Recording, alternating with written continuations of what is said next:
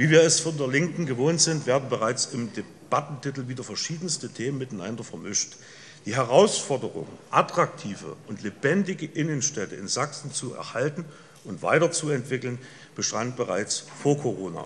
Und dazu, liebe Linke, hatten wir im Juni letzten Jahres eine Debatte. Zugegeben, einige Punkte sind neu dazugekommen, aber die hat bereits mein Kollege Peschel dargelegt. Somit verbleibt für diese Rederunde vom Titel Corona keine Chance geben, Rettungsprogramm für Gewerbetreibende auflegen. Herr Kollege Gebhardt, Rettungsprogramme hat die Regierung im Bund und Land zur Genüge aufgelegt. Stabilisierungsfonds Sachsen, Corona Start-up Hilfsfonds, Technologie Gründerfonds Sachsen, Bürgschaftsprogramme Sachsens, Wirtschaftsstabilisierungsfonds des Bundes, das KfW Sonderprogramm 2020, der KfW Schnellkredit 2020, das Programm Sachsen hilft sofort und viele weitere. Die bekanntesten sind die Überbrückungshilfen, Überbrückungshilfe 1, Überbrückungshilfe 2, Novemberhilfe, Dezemberhilfe, jetzt Überbrückungshilfe 3. Wie Sie hörten, Herr Kollege Gebhardt, Rettungsprogramme gibt es genug. Nur kommen diese bei den Unternehmen teilweise schleppend oder gar nicht an. Für Unternehmen, die sich seit November im Lockdown befinden, ist die Dezemberhilfe nur teilweise ausgezahlt.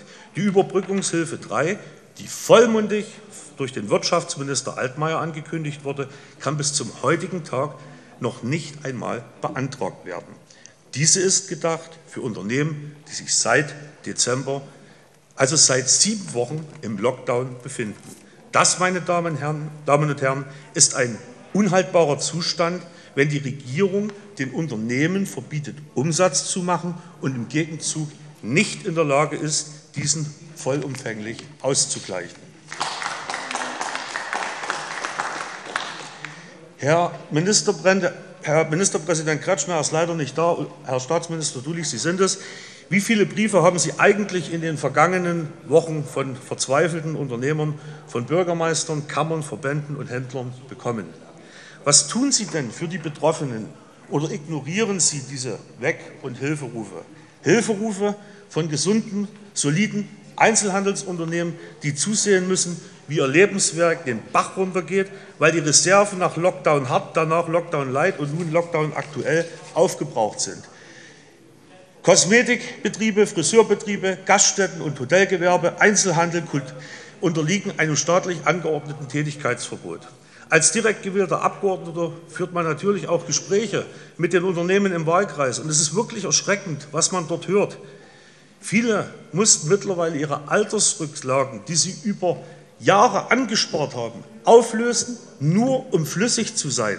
Und Herr Staatsminister Dulich, die Einzelhändler in den Städten, denen steht das Wasser nicht bis zum Hals, sondern das läuft bereits in den Mund. Ganze 65 Prozent des stationären Einzelhandels sind betroffen.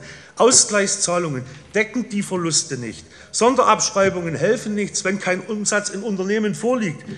Und im Fall, dass die SPD geführte, das SPD-geführte Wirtschaftsministerium die Sorgen der Unternehmer nicht versteht, dann hilft vielleicht der Blick auf Ihre ehemalige Kernwählerschaft, die Arbeiter. Denn mit den angeordneten Unternehmensschließungen gehen automatisch die Mitarbeiter in Kurzarbeit. Wissen Sie, was es dann bedeutet, wenn 40 Prozent des Einkommens für Alleinstehende auf einmal weg sind oder 33 Prozent für Familien mit Kindern? Gut, wenn Oma und Opa mit den kleinen Renten, die sie bekommen, aushelfen können. Werte Staatsregierung, dass Sie selbst nach einem Jahr nach Ausbruch des Virus nicht in der Lage sind, Perspektive und Planungssicherheit zu geben, geschweige denn Auszahlungen rechtzeitig zu gewährleisten, bleiben nur zwei sinnvolle Forderungen. Erstens, öffnen Sie die Unternehmen unter Einhaltung eines Hygienekonzeptes. Schluss mit diesem Lockdown. Und zweitens, Herr Kretschmer, er ist nicht da, richten Sie es ihm aus. Stellen Sie bitte für Ihre Entscheidungen die parlamentarische Kontrolle hier in diesem Haus wieder her. Schließlich hat Sachsen ein Parlament und keinen König gewählt. Vielen Dank.